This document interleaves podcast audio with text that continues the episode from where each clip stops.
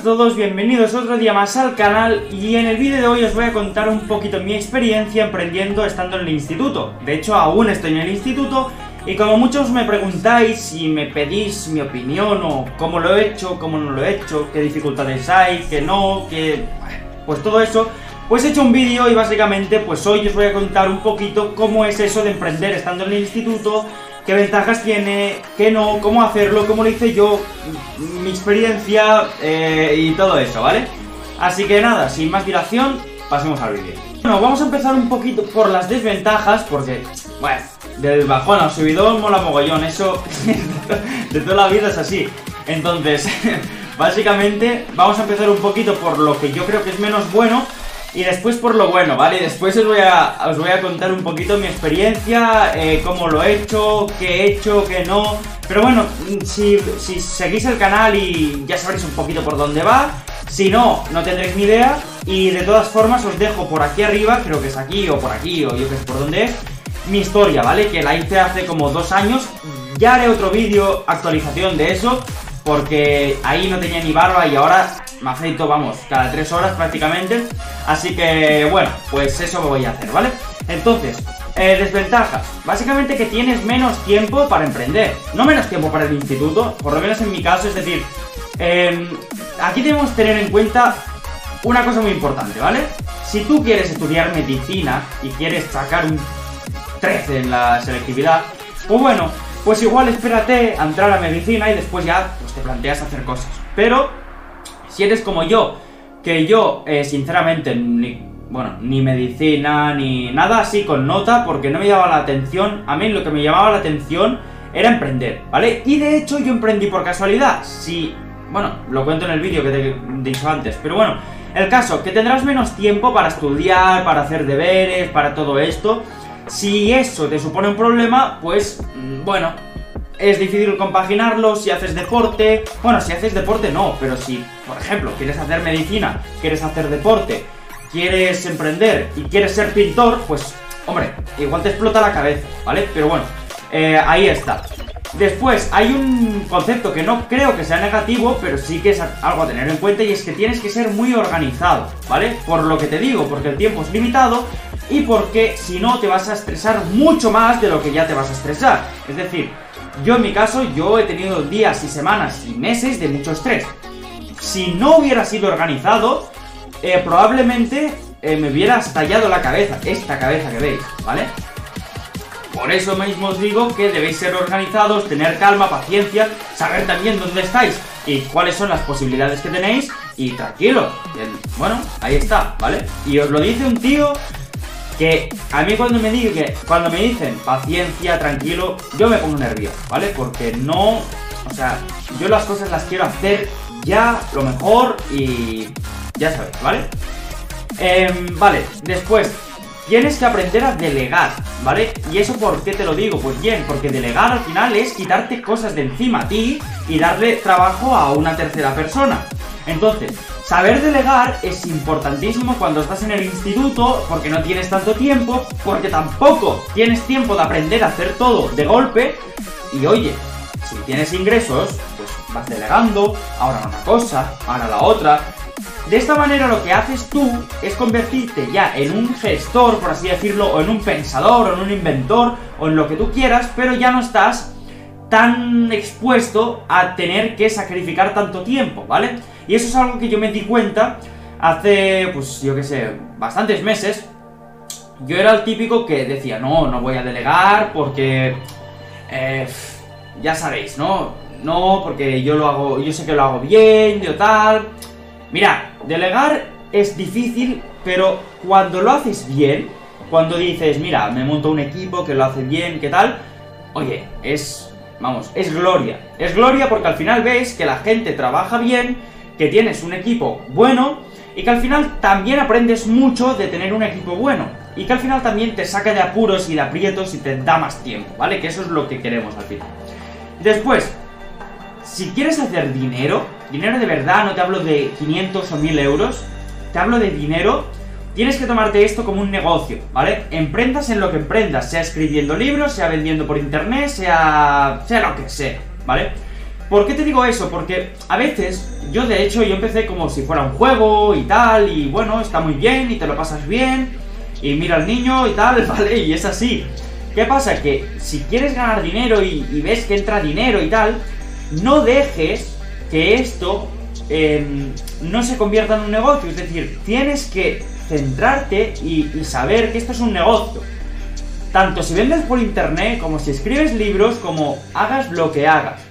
Y eso te lo digo porque muchas veces, al ser menores o al ir al instituto o a todo esto, nos ponemos la excusa de decir, mira, no pasa nada porque ahora vamos a ir a las ventajas, pero tampoco dependes de nada, ni necesitas dinero, ni en casos generales, ¿vale? Y todo esto. Pero eh, no te puedes descentrar y pensar que esto no es un negocio, ya que cuando empiezas a pensar esto, lo que vas a hacer es ir dejándolo de lado y eh, básicamente lo vas a perder, ¿vale? Que es lo que me pasó a mí con unos 15 años, que bueno, pues al final, que no está mal, es decir, que son errores que al final aprendes mucho y, ya está, ¿vale? Pero que es algo a tener en cuenta, ¿vale? Y después que puede llegar un poco a ser frustrante en ciertas situaciones por el simple hecho de que emprender es un mundo complicado, ¿vale? Y sobre todo es un mundo de adultos, ¿vale? De gente que, pues bueno, depende del mundo en que te metas, obviamente. No es lo mismo vender por internet que meterte a reformar casas. Pero, pero ya me entendéis, es decir, puede llegar a ser frustrante decir, hostia, estoy compitiendo bien contra cierta persona, pero esta persona tiene 10 mm, horas al día y yo tengo 5, ¿vale? Porque voy al instituto, porque hago deporte, porque... Por, por, por el motivo que sea, ¿vale?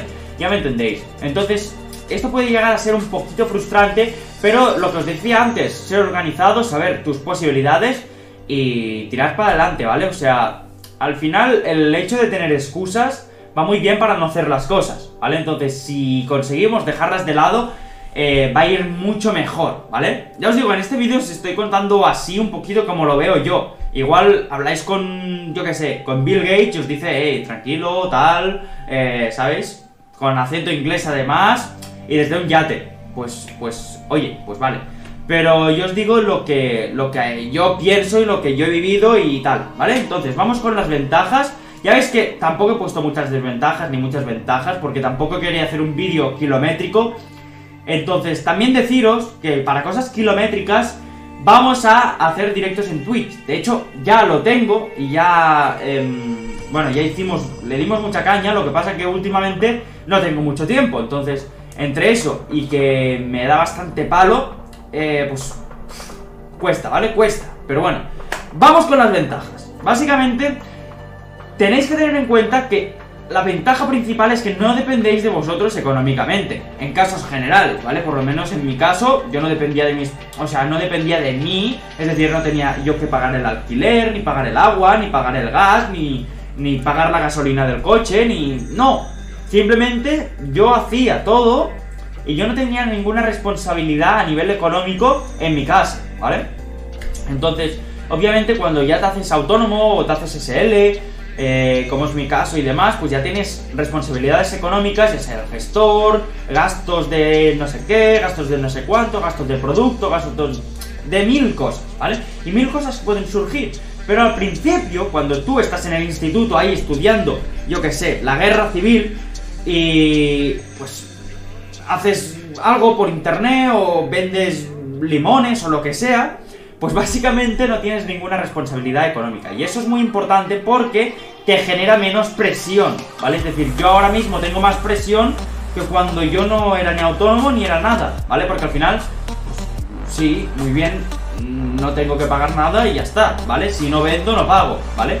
Ahora en cambio, si no vendo, pago, ¿vale? Es, o sea, para que me entendáis de, forma fácil.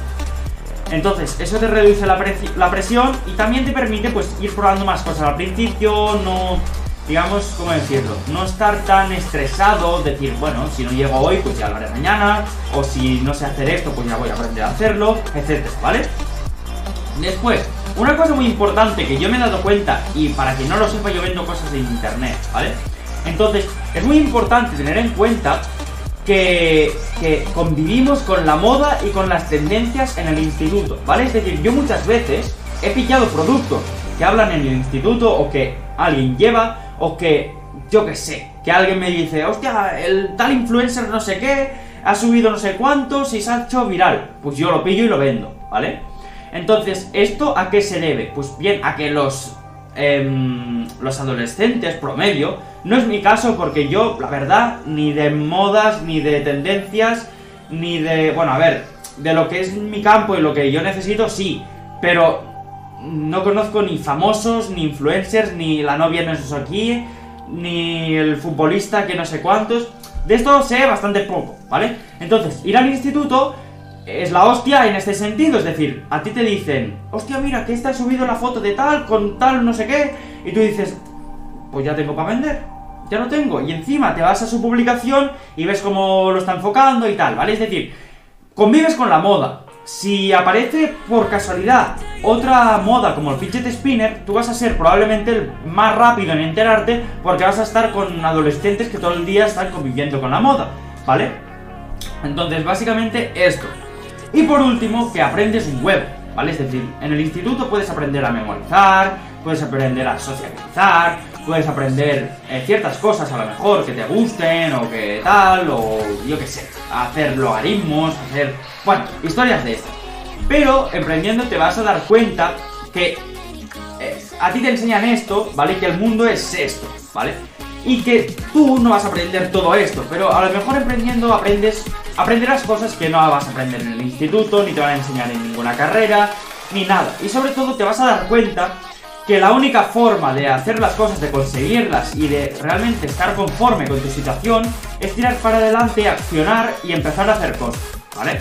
Y te vas a dar cuenta también que nadie te va a ayudar en muchas cosas, es decir, que vas a estar tú solo y solo dependes de ti, es decir, o lo haces tú o no va a venir aquí eh, tu amigo Juan a hacértelo, ¿vale? Y esto es una realidad.